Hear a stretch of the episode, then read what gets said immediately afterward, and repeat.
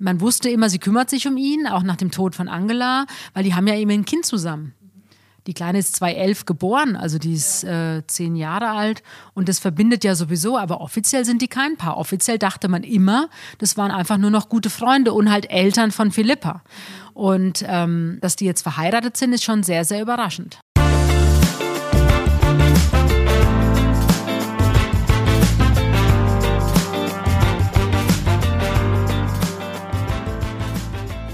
Hallo und herzlich willkommen bei Bunte Menschen. Ich bin Marlene Bruckner, Journalistin bei Bunte und spreche mit Tanja May, stellvertretende Chefredakteurin. Hallo Tanja. Hallo Marlene. Wie geht's dir denn heute? Du siehst gut aus. Nein, mir geht's gut. Ich bin mit dem Fahrrad gefahren, die Sonne scheint. Also was will man mehr heute? Ja. Ich auch. Ich bin schon ganz erschöpft. Es dauert irgendwie ewig und es gibt einen kleinen Berg hier hoch zum Arabella Park in Der München. ist ganz schön lang. Nein, ja. aber es ist ja schön. Also es geht gleich ganz anders in die Arbeit und äh, man hat einfach gute Laune. Und es ist auch das erste Wochenende, wo man jetzt mal raus kann, beziehungsweise keinen Test mehr braucht. Genau, auch das. Und man kann, ich habe mich tatsächlich verabredet morgen Abend, mal wieder in einem Lokal. Ich freue mich mhm. riesig drauf. Und ja, und wenn die Sonne scheint, natürlich kann man dann angenehm draußen sitzen. Es fühlt sich langsam wirklich wie das alte Leben an. Genau. Es kommt zurück. Tanja, wir sprechen heute über Fritz Wepper, über den Schauspieler, denn wir haben bei Bunte Exklusiv auch was herausgefunden. Gleich dazu mehr. Außerdem spreche ich mit unserer Kollegin Nike Emich über Naomi Campbell. Die ist nämlich mit 50 das erste Mal Mutter geworden und alle Hintergründe bespreche ich gleich mit ihr. Und dann werden unsere Zuhörer und Zuhörerinnen mal wieder ein, ein Mitglied unserer Redaktion kennenlernen. Genau. Georg Seitz war ja das letzte Mal schon bei uns und es wird jetzt in den folgenden Folgen immer mehr werden aus unserer Redaktion. Genau. Vorab aber erstmal, was mich diese Woche so ein bisschen überrascht hat, schockiert würde ich jetzt nicht sagen, aber es gibt neue Fotos von Charlene von Monaco, die Frau von Fürst Albert, und sie sieht anders aus. Also wir hatten ja schon mal Fotos von ihr, dass sie jetzt so einen lässigen Sidecut hat. Jetzt hat sie einen richtigen Undercut mit, mit ihren blonden Haaren oben drüber. Es ist so eine Jungsfrisur, wie die, wie die Teenager das heutzutage tragen, habe ich das Gefühl. Und Erzähl mal, wie, wie findest du die Fotos? Ich finde auch, dass sie extrem dünn ist. Also sie wird ja immer dünner. Aber was mir auffällt, ich habe das auch am Wochenende in einem Magazin gelesen und dann habe ich so gedacht, die haben vollkommen recht. Die haben geschrieben, dass Charlene zwei Gesichter hat. Also jetzt nicht, was ihre Launen angeht, sondern sie hat das Monaco-Gesicht. Mhm. Da wirkt sie ja immer äh, total ernst und leidend und kühl. hat also kühl, unnahbar, aber sehr leidend. Also das Gesicht, die Mimik ist katastrophal, wenn man sie in Monaco sieht. Und kaum verlässt sie Monaco. Ähm, jetzt wie jetzt auch die aktuellen Fotos, die wir ja gesehen haben, da ist sie ja in Südafrika und äh, rettet oder engagiert sich für Nashörner, was ja auch prinzipiell eine gute Sache ist. Mhm. Aber da strahlt sie und da wirkt sie also wirklich gelöst und wie ausgewechselt. Und, und das stimmt. Also das ist, ich weiß nicht, was die Frau für ein Problem hat, wenn sie bei ihrem Ehemann ist oder wenn sie quasi in ihrer ja, neuen Heimat ist, mhm. wo sie ja lebt, wo sie auch jetzt die Fürstin ist. Ich weiß nicht, warum die da immer so extrem unglücklich ist. Ja, es ist lustig, weil wenn sie in Glamour gepackt ist, wie du sagst, ähm, tolle Kleider, tolle Frisuren, da sieht sie total unglücklich aus. Und jetzt sieht man sie in, in einem Overall, in einem genau. khaki-grünen Overall. Also casual mit, angezogen genau, und, und wie gesagt. Wenig geschminkt. Genau, sie kümmert sich jetzt eben um die Nashörner und das ist ja auch prinzipiell gut, also dass die jetzt nicht von Wilderern, dass denen nicht die, die Hörner abgeschnitten werden. Alles gut, aber sie wirkt wirklich wie ausgewandelt. Und was sie uns mit diesen Haaren zeigen will oder ausdrücken will, da haben wir in Bunte ja auch schon öfter drüber gesprochen. Ähm, es heißt ja immer, wenn man sich die Haare so mhm. extrem abschneidet, hat man irgendein Problem zu lösen oder irgendetwas zu bewältigen vielleicht findet sie sich auch einfach schön. Also ich würde sie das gerne mal fragen. Mhm. Also ich würde gerne mal mit ihr drüber reden, hey, was ist eigentlich mit Ihnen los? Ähm, wieso wirken Sie hier immer so unglücklich und dort, wenn Sie das Land verlassen, sind Sie einfach wieder die Charlene, wie man sie von früher mhm. kannte? Weil als der Fürst oder damalige Prinz sich verliebt hat in sie und als sie zusammenkamen, da war das ja eine ganz andere Person, ganz andere Frau. Optisch mhm. sowieso, aber auch so vom Charakter, die wirkte einfach, ja, man hatte richtig Lust auf diese Frau und im Moment fragt man sich, hm, schwierig. Ja, ihre Frisur erinnert mich wirklich an so eine Boyband-Frisur aus den 90ern. Ja. Und, also und es wirkt für mich auch wie so ein rebellischer Akt, habe ich das Gefühl. So nach ja, das hatten wir ja öfter schon ja. geschrieben, dass es eher so ein Rebellentum ist. Ich weiß es nicht, was er uns damit sagen will. Aber das ist leider nicht möglich, sie das zu fragen. Aber das wäre natürlich hochspannend, mhm. ähm, mit ihr genau diese Thematik mal zu erörtern. Total. Und ich bin auch gespannt, dass ihr nächster Auftritt, wenn es vielleicht mal wieder ein Abendprobe Glamorous ist und mit der Frisur dazu, bin ich gespannt, wie das wirkt. Hatten wir ja auch schon. Also es gab sie ja schon das ein oder andere Mal jetzt in Monaco im schicken Outfit und da hat sie halt diese Frisur. Manchmal trägt sie auch Hut. Mhm. Dann siehst du es nicht so, diesen Undercut, aber sie macht es ja bewusst. Also es zwingt sie ja jetzt keiner, sich die Haare nee. abzurasieren. Deswegen wird sie ja auch stolz drauf sein. Ich finde es auch irgendwie cool. Ich kann mich nicht ganz entscheiden. Irgendwie finde ich es ganz cool. Letztendlich finde ich kurze Haare an Frauen ja auch ja, ganz toll. So so. Ich hatte früher ja auch ganz kurze Haare. Also ich finde es schon klasse und sie hat ja ein schönes Gesicht nach wie vor. Aber trotzdem, wie gesagt, die Frage, was ist mit dir los? Mhm. Das würde ich du sie gerne wegen, mal fragen. Wegen diesem ja. Lachen, das sie einerseits hat und diese traurige Miene andererseits. Genau. genau. Tanja, wir sprechen heute über Fritz Wepper. Wir haben ihn auch mit auf dem Titel. Du hast nämlich was rausgefunden oder wir in der Redaktion, ähm, ja, dass er schon lange oder ein bisschen länger verheiratet ist. Und das kam erst jetzt raus. Also ich habe es am 7. Mai erfahren weil ich habe das ein paar Wochen vorher, haben wir das recherchiert und ich hatte dann am 7. Mai die Bestätigung. Es war natürlich ein bisschen schwierige Situation, weil der Fritz Wepper war jetzt wochenlang im Krankenhaus auf der Intensivstation.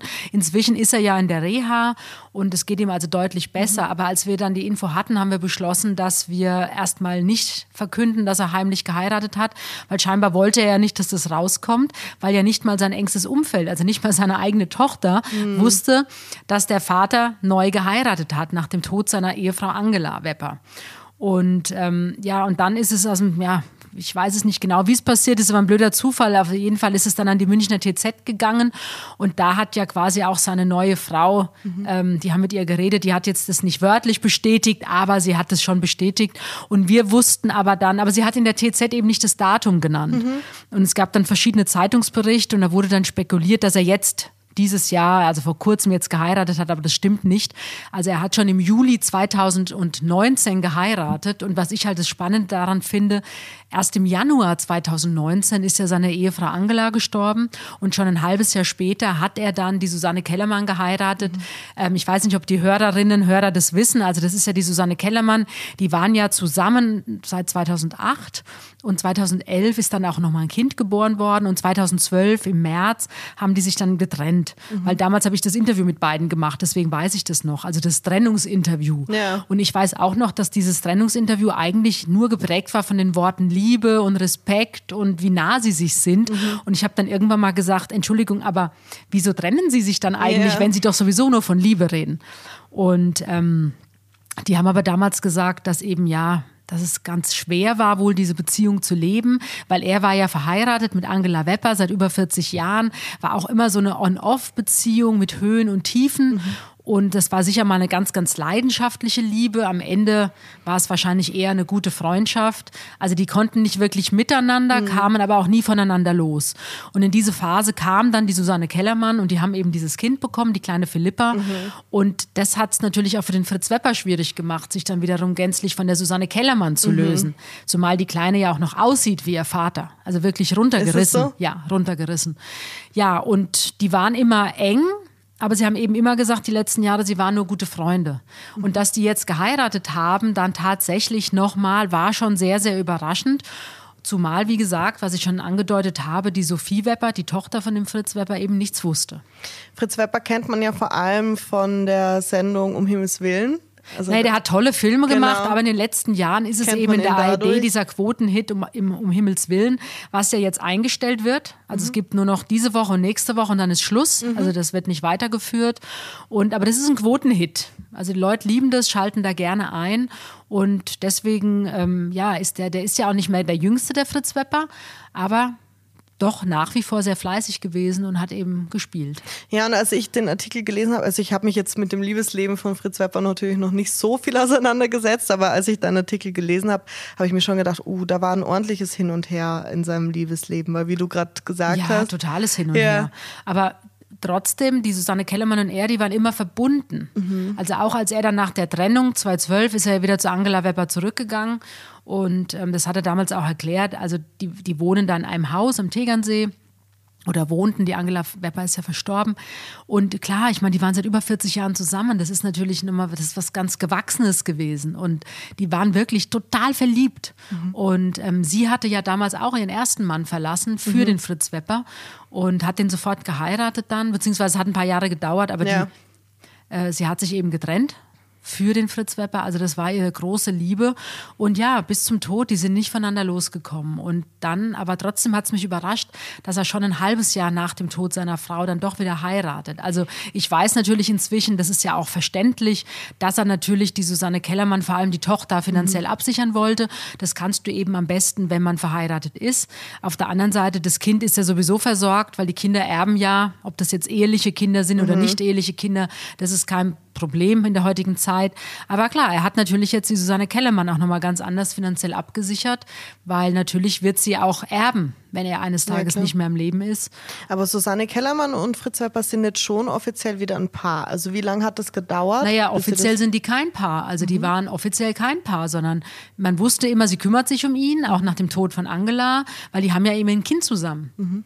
Die Kleine ist 2011 geboren, also die ist ja. äh, zehn Jahre alt und das verbindet ja sowieso, aber offiziell sind die kein Paar. Offiziell dachte man immer, das waren einfach nur noch gute Freunde und halt Eltern von Philippa. Mhm. Und ähm, dass die jetzt verheiratet sind, ist schon sehr, sehr überraschend. Aber als er jetzt eben auch im Krankenhaus war, spricht Susanne Kellermann von ihm als Immann.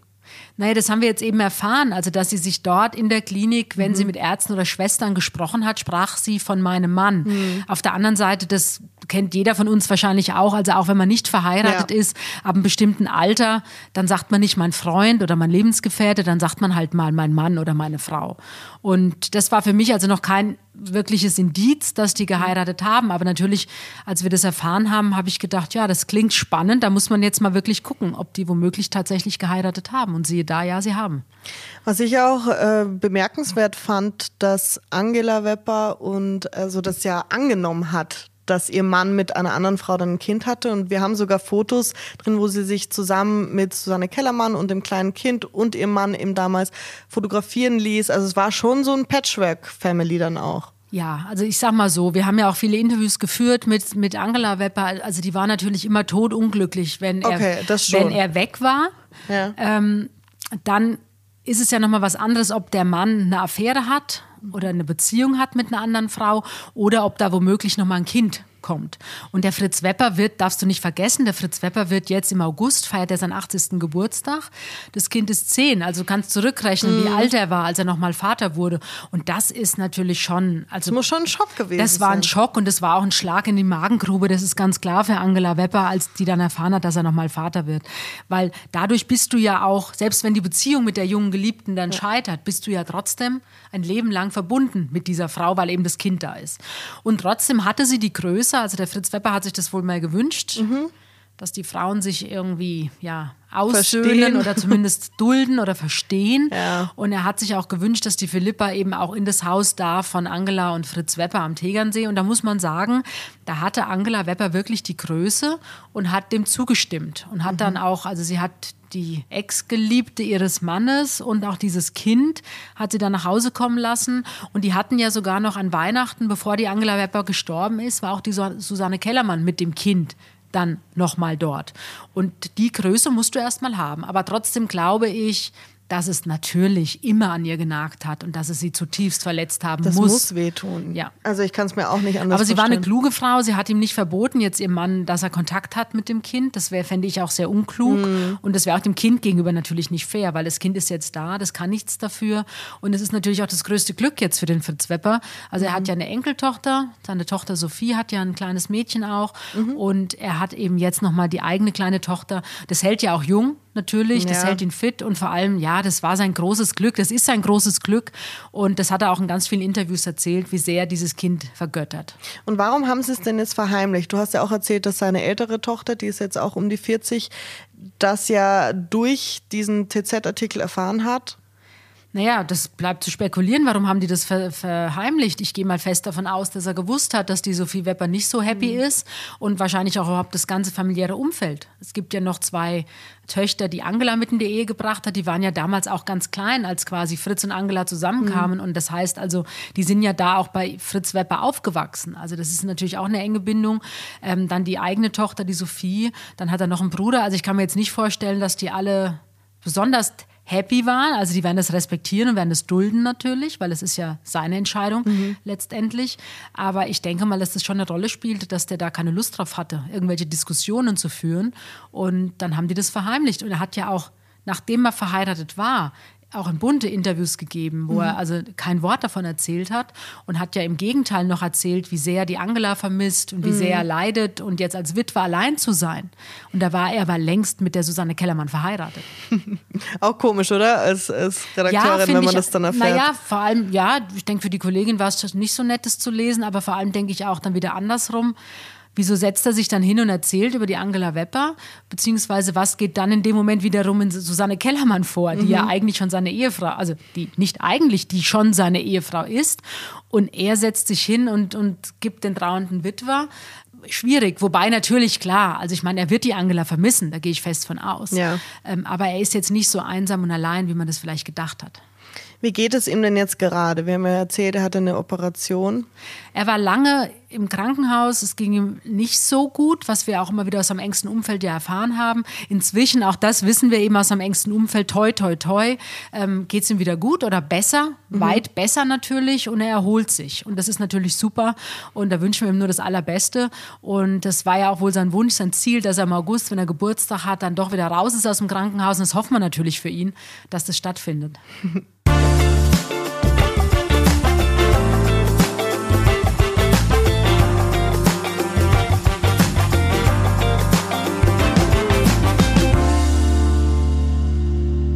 So, und jetzt kommen wir zu unserem zweiten Thema und dazu habe ich unsere Kollegin Nike Emich eingeladen. Hallo Nike.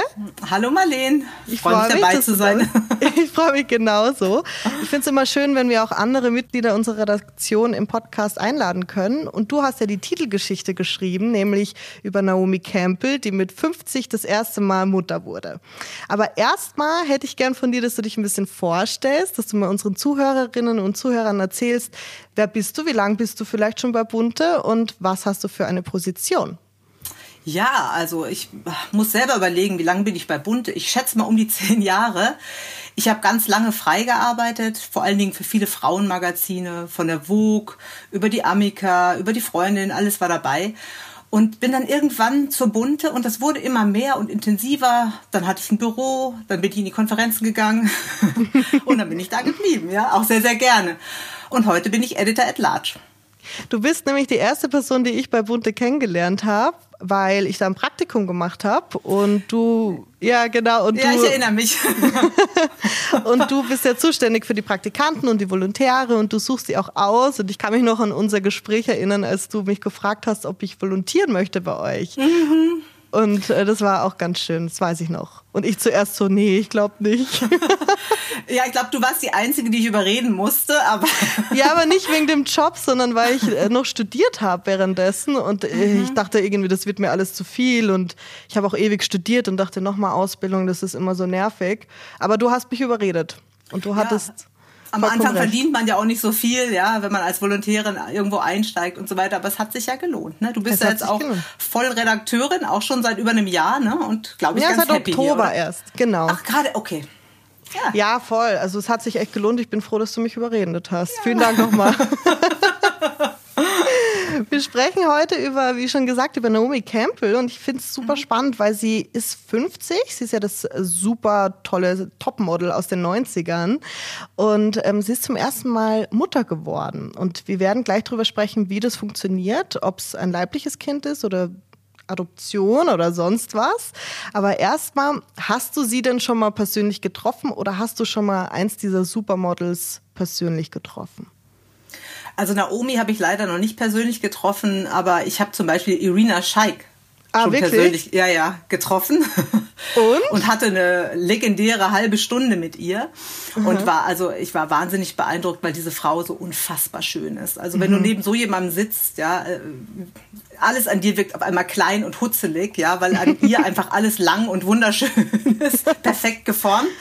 Ja. Und ähm, besonders beeindruckt hat mich eigentlich, dass sie so einen Masterplan für ihr Leben schon hatte. Ja, mhm. also quasi mit der Muttermilch schon aufgesogen, wie, wie sie sich das vorstellt, wann die erste Million da sein sollte, was, wie ihr Mann aussehen soll, etc. Also die hat alles geplant und hat ähm, halbwegs geklappt. Ne? Und war sie, sie damals mit Ronaldo zusammen oder mit Bradley Cooper?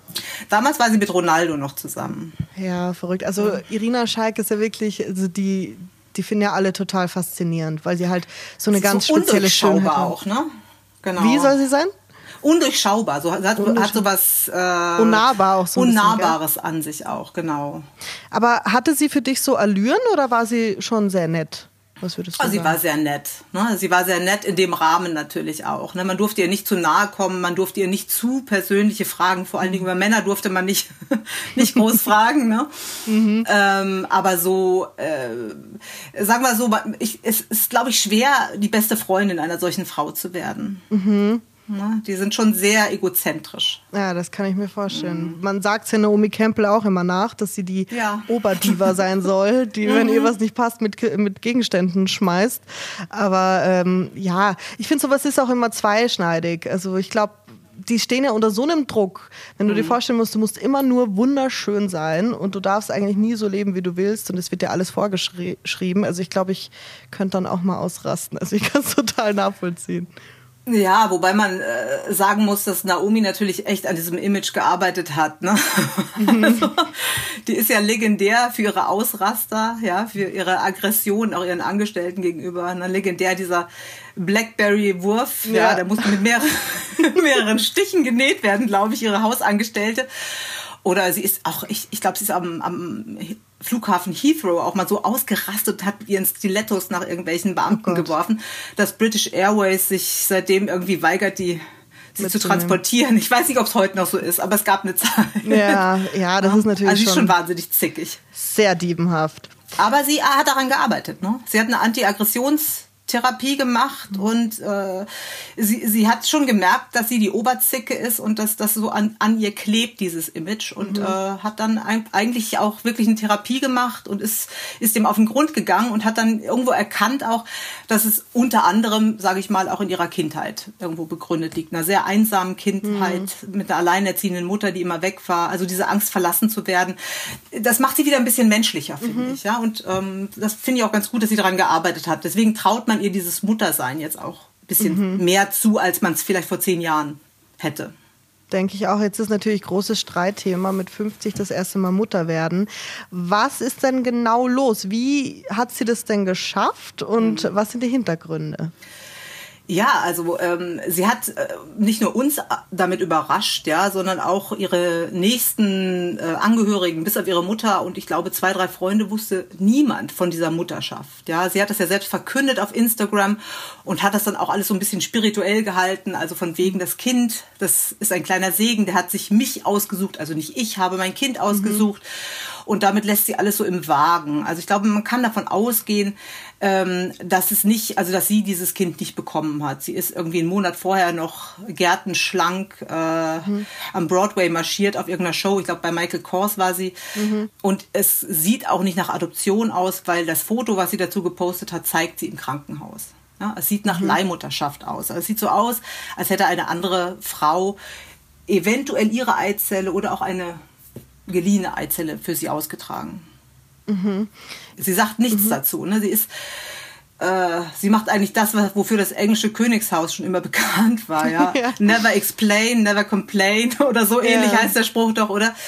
Also das äh, privat hat sie immer sehr, sehr wenig geredet, auch über ihre Männer, über ne, hat sie wenig gesagt. Man weiß auch nicht, wer der Vater ist. Also man weiß nicht, mit wem sie das Kind zusammen aufzieht. Es gibt einen Mann, das weiß man. Sie lebt in New York seit geraumer Zeit und seit, ich sag mal, seit anderthalb Jahren wird sie immer mal wieder mit jemandem gesehen, aber es gibt mhm. also bisher noch keine Abschüsse. Darf man das so sagen hier? Abschüsse bedeutet ähm, von Paparazzis genau. Fotos gemacht. Genau. Stimmt, gut, dass du es sagst, weil für mich ist es auch schon so ein gängiges Wort. Aber ne, Abschüsse so heißt. Abschüsse, ne? Also wir haben sie noch nicht abgeschossen, heißt nicht, dass wir sie irgendwie äh, umbringen ja. wollen, ja, oder irgendwer anders. Ähm, sondern es tauchen ja immer mal gemeinsame Bilder von Paaren auf. Und äh, bei den beiden, also man weiß, da ist jemand und das hat sie mhm. auch gesagt. Äh, aber man weiß weder, ob das der Vater ist, noch äh, um wen es sich dabei handelt. Mhm. Und jetzt ist ja Leihmutterschaft schon so ein gängiges Thema in Amerika. Mhm. Bei uns in Deutschland, hast du ja auch richtig geschrieben, ist es noch verboten. Mhm. Wie steht es denn dazu? Also in, in Deutschland darf man wirklich künstliche Befruchtung ja, aber Leihmutterschaft ist bis dato verboten, oder? Ja, in, in Deutschland ist es einfach so, dass ähm, die äh, rechtlich gesehen die Mutter immer diejenige ist, die das Kind gebiert, also die die Schwangerschaft mhm. auch durchführt, sage ich mal. Mhm. Und deswegen ist es äh, bringt es einen nicht weit. Also wenn du deine Eizelle jemand anders gibt und die ist dann die Mutter und du kommst nicht mehr an dein Kind ran, dann ne? deswegen. Mhm. Ähm, es gibt natürlich auch moralische Bedenken, muss man sagen, zur Leihmutterschaft. Ne? Also es gibt ja in unterschiedlichen Ländern, ich sag mal in äh, Großbritannien oder in Griechenland ist es so, dass es die altruistische Leihmutterschaft gibt. Das heißt, dafür wird nichts mhm. bezahlt. Ja? Ah, okay. Das ist ein Weg. Ne? Dann gibt es äh, Länder, vor allen Dingen Russland, Indien oder die Ukraine äh, und, und auch in den USA äh, kannst du dir quasi eine Leihmutterschaft kaufen und damit auch ein, ein Kind sozusagen, wenn man das böse ausdrucken möchte, kaufen. Es gibt ja immer beide Seiten. Ne? Wir haben ja alle, mhm. glaube ich, großes Verständnis dafür, dass wenn ein Paar einen Kinderwunsch hat, der unerfüllt ist, wie schlimm das ist, ja, und, und dass man natürlich alles unternimmt irgendwann, um, um vielleicht doch noch ein Kind zu bekommen. Aber auf der anderen Seite gibt es eben auch ja, diese, diese Ausbeutung oder die Möglichkeit, eben Frauen auszubeuten. Ja, in Indien gibt's regelrechte Brutfarmen, sage ich mal, wo diese mhm. Frauen dann neun Monate eingeschlossen sind, ja, damit an das Kind ja nichts rankommt. In USA kann man sich ja, kann man bis zur Augenfarbe, bis zum Intelligenzgrad etc. Das wird nicht so offiziell gefahren, aber es ist so in einigen mhm. Staaten. Kannst du dir das alles aussuchen und Erbkrankheiten ausschließen und so weiter. Mhm. Und das ist so, ja, das ist sehr zweischneidig. Ist auch sehr teuer, ne? bis zu 200.000 Euro. Genau, da mhm. sehe ich das Problem. Also mhm. da, das finde ich gruselig, wie du gesagt hast. Ähm, wenn jemand kein Kind bekommen kann, finde ich, ist das eine schöne Option. Mhm. Ähm, aber wenn sich das wieder nur die sehr Reichen, die genau. Superreichen genau. leisten können, ich meine 200.000, das ist ja wirklich ein echt gutes Jahresgehalt. Ja. Also das ist ja, da bist ja schon weit oben. Ja, ja, ja. genau. Und äh, je nachdem kann, kann das, das macht mir immer so ein bisschen Angst. Ich finde es gruselig, äh, wenn man schon so anfängt mit, ja, ich, ich kaufe mir mein Baby und ich erhalte genau. mir meinen Körper. Das ist ja auch, Kim Kardashian hat das ja auch gemacht. Mhm. Die hat jetzt zwar gesagt, ähm, sie konnte körperlich nicht mehr, weil sie, glaube ich, mit der Hüfte oder mit dem Becken Probleme hatte. Ja, ja. Mhm. Aber ob das immer so stimmt, ich bin mir dann ja auch nicht sicher. Sie ist ja auch nicht die Einzige. Ne? Es gibt ja auch, ich glaube, Nicole Kidman war eine der ersten, die das gemacht hat. Die ist halt einfach nicht mehr schwanger geworden, hat dann sich eine Leihmutter geholt. Es gibt natürlich auch schwule Paare, die das machen. Elton John zum Beispiel oder Ricky Martin. Ähm, und dagegen ist ja auch, auch wiederum nichts zu sagen. Aber es gibt natürlich auch diese, den Vorwurf, die machen sich besonders leicht. Ja, die, ne, das Kind nehmen sie gerne, aber die Schwangerschaft eben nicht. Alle Mühe, die mhm. damit verbunden ist. Auch gerade bei Topmodels, ne, auch, auch Naomi Campbell, ja, kann man, kam natürlich auch der Vorwurf, dass sie sich ihre Figur nicht versauen wollte, ja. ja. 50 Jahre lang als absolutes Supermodel. Ne? Wer möchte da schon Schwangerschaftsstreifen haben? Niemand. Mhm. ja, wo ich finde, dass es da jetzt einen totalen Wandel gibt. Also jetzt die Models von heute, die jetzt schwanger werden, ja. habe ich das Gefühl, die zeigen das und die sind zwar immer noch zwei Wochen später, haben die schon wieder einen flachen Bauch ne? und mhm. jeder fragt sich, wie das funktioniert. Ähm, aber die haben ja an sich schon sehr spezielle Gene, sage ich mal, weil dass man sehr groß ist und so ja, dünn ja. Und, und lange Beine, das ist ja eh schon, sage ich mal, nur ein paar Prozent von der Menschheit. Ähm, aber mir kommt vor, dass es schon so ein bisschen besser gehandhabt wird mit, wir zeigen auch mal Dehnungsstreifen und wir zeigen mal hier. Ja, das ist wirklich aufgeweicht, sage ich mal. Das weicht gerade ein bisschen auf, auch das Frauenbild insgesamt, finde ich. Ähm, aber es gibt auch so Topmodels wie die, zum Beispiel die Natalia Wodjanova. Die mhm. hat ihre Kinder alle selber bekommen. Mhm, die war, ja, Heidi Klum ja auch. Heidi Klum auch, genau und sehen immer noch super aus. Also. Genau, also es ist möglich. Mhm. Allerdings, ähm, was jetzt noch ein zweiter Kritikpunkt ist oder ein Vorwurf, Naomi Campbell ähm, ist ja schon 50. Mhm. Und da sagen natürlich auch viele, es ist nicht verantwortungslos. Also es war vor allem, als wir das auf Instagram gepostet haben, auf dem Bunte-Kanal, dass äh, die Kommentare eigentlich sich vor allem darum drehten, mhm. nämlich sie ist 50, das ist nicht in Ordnung, äh, wenn das Kind 30 ist, ist sie 80, die ja. kann noch gar nichts mehr miterleben. Wie stehst du dazu? Wie siehst du das? Äh, ich sag mal, 50 ist wirklich eine magische Grenze. Ja, also mittlerweile, ich sag, biologisch ist es schon bei 40 kritisch, ist es schon schwieriger, viel schwieriger, schwanger zu werden. Gibt es aber alles. Ich sag mal, bis Mitte 40 kann es auch natürlich noch funktionieren.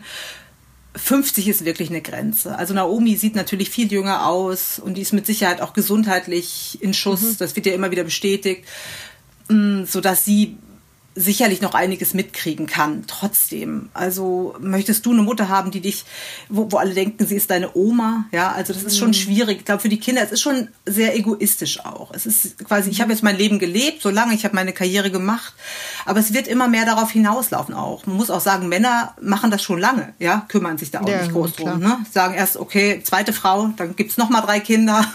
Wir hatten es ja, ja gerade mit Fritz Wepper, der mit 70 nochmal ja, Vater geworden genau. ist. Also es ist da, das hört man jetzt nicht selten. Nee, irgendwo ist es auch äh, ein feministischer Ansatz, sage ich mal, mhm. selbst zu bestimmen, wann du Mutter wirst. Ja, das ist ja mhm. auch mit Social Freezing und solchen Sachen, wenn das normaler ja. wird, wird auch das normaler, dass Frauen später Kinder bekommen und vielleicht erst ihre Karriere machen, erst gucken, wie weit kann ich kommen, was möchte ich eigentlich.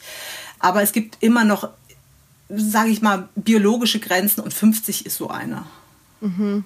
Ja, ich sehe es ähnlich wie du. Also natürlich will man doch immer die Leute das machen lassen, was sie möchten, aber mhm. es ist, man kann ja trotzdem eine Meinung dazu ja, haben. Und absolut. ich, ich stelle es mir, mir tatsächlich nicht so schön vor, wenn ich mir vorstelle, meine Eltern wären jetzt schon 57, äh, jetzt muss ich rechnen, 77. ähm, ja, also das ist so eine Generation ausgelassen, ne? Hat man das Genau Gefühl. und genau und wenn man dann halt selber Kinder hat, dann weiß man ja auch, okay, meine dieses Kind wird nicht so lange Großeltern haben. Ja, das kommt auch dazu, klar. Obwohl wir natürlich immer älter werden. Ja. ja das muss man und Frauen bedenken. natürlich wirklich immer, immer später Kinder mhm. bekommen. Also es mhm. ist wirklich vor 30, die meisten, die vor allem Karriere machen wollen, sagen, um Gottes Willen, geh mir weg mit Kindern. So. Ich also glaube, das, das ist mittlerweile auch so der Durchschnitt, oder? Vor allen Dingen in Westdeutschland. Ja. Es gibt, glaube ich, auch genau. immer noch ein Gefälle Ost-West, ne? aber ich glaube, mhm. 33 sind wir jetzt. Ist schon ziemlich Echt? spät. Ist der Durchschnitt? Ja. Boah, das, ist, das stimmt. Müsst ihr jetzt nochmal nachschauen, aber es ist schon recht spät. Also ich, war, ich lag total auf dem Durchschnitt. Also du hast auch mit 33 dein Kind bekommen. Ja, es ist, es ist komisch. Ähm, ich würde es mir für mich nicht wünschen, aber ich bin gespannt, ob Naomi Campbell noch was sagen wird, ob sie mhm. noch ein bisschen was preisgeben wird. Ähm, und wir werden es mal beobachten mit der Leihmutterschaft, wie das jetzt noch. Ich glaube nämlich, dass das in, nächsten, in den nächsten Jahren explodieren wird bei den Promis. Also ich glaube wirklich, mhm. dass, dass es da total viele Leihmütterschaften geben wird. In Hollywood ist das ja jetzt schon gang und gäbe. Ne, muss man wirklich genau, sagen. Da wird gar nicht das mehr sind diskutiert. Ja immer so die, sind ja immer so die Vorreiter mhm. dann für die Gesellschaft. Ne? Mhm. Also das ist, überträgt sich dann ja immer so peu à peu ja. auf den Rest der Gesellschaft. Von dem her kann man, finde ich, bei Promis auch immer total so einen gesellschaftlichen Trend ablesen. Absolut. Man redet ja jetzt auch schon von so Reproduktionstourismus, gerade in die osteuropäischen Länder und so. Das ist, mhm. gibt es jetzt schon. Ne? Also es, mhm. aber im Moment ist es vielleicht noch so der letzte Weg ja, wenn man alles probiert ja. hat. Aber ich kann mir auch vorstellen, dass es irgendwann vielleicht so eine Variante ist, zu der man sofort greift, weil man nicht lang warten möchte. Dass es schon bei der mhm. Kinderplanung so mit genau. reinkommt. So, mhm. okay, mhm. Zur Not machen wir halt das kind. und das. Ja. Ja, ist ja, ist ja nicht schlimm. Mach mal Leihmutterschaft. Mhm. Dann können wir noch im Urlaub fahren bis zum neunten Monat oder so. Wobei ich sagen muss, ja, dass die Schwangerschaft so schön sein kann. Ja, also wenn man mhm. gesund ist und wenn man keine Probleme hat, ja, ich muss wirklich sagen, schwanger sein ist eines der tollsten Gefühle der Welt. Und das hat Naomi nicht gehabt. Ja, sehr schön. Du plädierst für die Schwangerschaft. Absolut. Gut, Nike, vielen, vielen lieben Dank, dass du unser Gast warst. Und ich freue mich, wenn wir dich in weiteren Folgen auch mal noch befragen dürfen. Äh, sehr, sehr gerne. Hat Spaß gemacht. Danke dir. Bis Tschüss. dann. Tschüss. Ciao. So, und zum Schluss gibt es natürlich noch unsere Hörerfrage. Die ist diesmal von Natascha I. Und Tanja, ich frage dich wieder. Sie schreibt nämlich, ich habe Ihren Bericht über Gal Gadot und Israel gelesen und fand ihn gut. Ähm, einmal kurz so ein Zwischensatz. Das ist die Schauspielerin, die Superwoman spielt und die hat sich, die kommt aus Israel und hat sich zu dem Konflikt gerade geäußert. Jetzt Ihre Frage. Finden Sie, dass sich Promis politisch äußern sollten, weil sie eine starke Reichweite haben oder gerade deswegen nicht? Was sagst du? Also grundsätzlich fände ich das gut, wenn ein Mensch, der sehr prominent ist, den viele ja auch als Vorbild sehen und der, dem man einfach zuhört mhm. oder auch liest, was der oder diejenige zu sagen hat, wenn jemand sich eben dann äußert zu einem Thema, was wichtig ist. Das ist jetzt, in dem einen Fall ist es jetzt der Nahostkonflikt, aber wir haben es ja auch gerade in den letzten Monaten haben wir es immer wieder gesehen. Das fand ich zum Beispiel auch toll. Sarah Connor, die hat auch ihre Stimme erhoben, als es darum ging, dass man den Künstlern, ähm, ja, wie schlecht es den Künstlern geht und dass man denen eine Stimme geben muss und mhm. dass man eben nicht vergessen darf, dass da nicht nur der Sänger oder die Sängerin auf der Bühne steht, die jetzt kein Konzert geben, sondern dass da eben auch noch im Hintergrund ähm, ganz, ganz viele andere Menschen mhm. sind, die ja auch ihren Job verloren haben. Also das fängt bei der Putzkolonne an und hört beim Merchandising oder beim Catering ja, auf. So. Oder die ganzen Männer, Frauen, die die Bühne aufbauen von einem Künstler, die haben ja alle keinen Job. Und ich sag mal, wenn das natürlich so eine Sarah Connor dann thematisiert, dann liest man das, dann macht man sich Gedanken. Ähm, und so ist es bei jedem Prominenten ob das Frau oder Mann, ob das jung oder alt ist, ob das jetzt Politiker, Sportler, Schauspieler, Sänger sind. Ich finde es prinzipiell gut, wenn jemand eine eigene Meinung hat und die dann auch vertritt. Und im Idealfall natürlich auch für was Gutes einsetzt.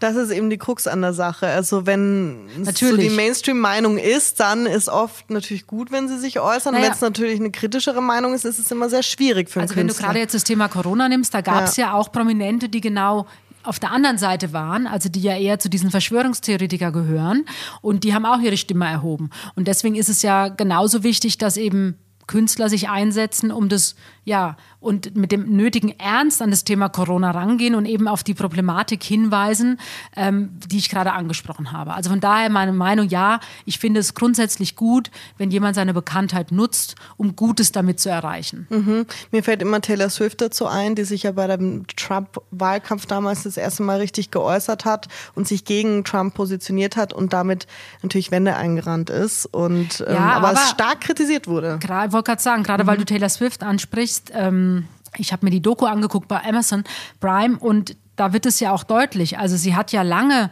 überlegt, was zu sagen, politisch sich zu, äh, zu engagieren. Und weil sie hat natürlich auch andere Künstler in Amerika, die sich eben zu anderen Präsidenten mal geäußert mhm. haben, negativ und dann diesen riesen Shitstorm hatten. Mhm. Und das ist natürlich klar, das ist dann die Kehrseite der Medaille.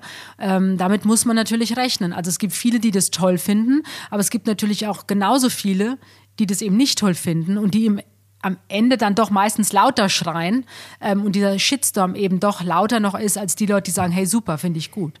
Da muss man dann abwägen, welchen Idealismus hat also ich man. Ich habe mir gerade gestern, ich habe bei Elias Mbarek habe ich mir äh, bei, bei Instagram ein paar Posts angeguckt mhm. und der hatte ja auch einen Post abgesetzt zu dem Thema Nahostkonflikt und mhm. Israel. Also der war pro Israel und ich war ganz überrascht, wie viel Shitstorm der gekriegt hat. Also ich sag mal von all den Kommentaren, die er bekommen hat, war die Mehrzahl war gegen ihn und hat ihn beschimpft. Mhm. Dass er sich für Israel so einseitig eingesetzt hat, ja. Ich glaube, zu dem ganzen Shitstorm-Thema können wir mal eine ganze Folge füllen. Ja, weil das können wir ist, gerne äh, machen. Habe ich ja auch schon immer wieder ja. erlebt.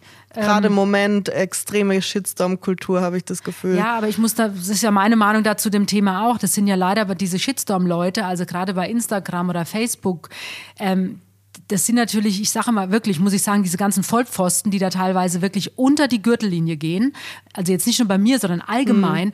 Das ist ja teilweise menschenverachtend, was die da schreiben. Aber das machen die ja nur, weil sie anonym sind. Mhm. Also Uxel Muxel 23 oder wie die sich dann nennen, da ist natürlich die Hemmschwelle ist natürlich niedriger, mhm. irgendwas Böses zu veröffentlichen, als wenn ich da mit meinem vollen Namen auftauche. Ja. Und das ist letztendlich auch ein bisschen feige. Obwohl mittlerweile ja auch immer dann viele andere Prominente aufspringen und dann das auch in ihre Story posten, wenn was ja, nicht passt. Ja, das ärgert so, mich ne? genauso, weil viele dann gar nicht den Ursprung kennen. Also gerade mhm. wenn es jetzt um einen Artikel geht, sage ich mal, der in bunte stand und dann tausend Leute den liken, wenn jemand den kritisiert. Und dann denke ich immer, okay, von diesen 1000 Leuten bin ich sicher, dass den vielleicht 950 gar nicht gelesen haben. Mhm. Die liken dann nur, um irgendwie cool zu sein oder ähm, demjenigen Gefallen tun zu wollen, der das quasi das Böse mhm. veröffentlicht hat. So, also können wir gerne mal machen, finde ich machen ein spannendes wir auf jeden Thema. Fall. Äh, da können wir, glaube ich, ewig drüber reden. Ja. Habt ihr auch noch Fragen? Schreibt gerne an buntemenschen.podcast.gmail.com. Und vielen Dank, Tanja. Ich freue mich auf nächste Woche. Ich mich auch. Tschüss. Tschüss.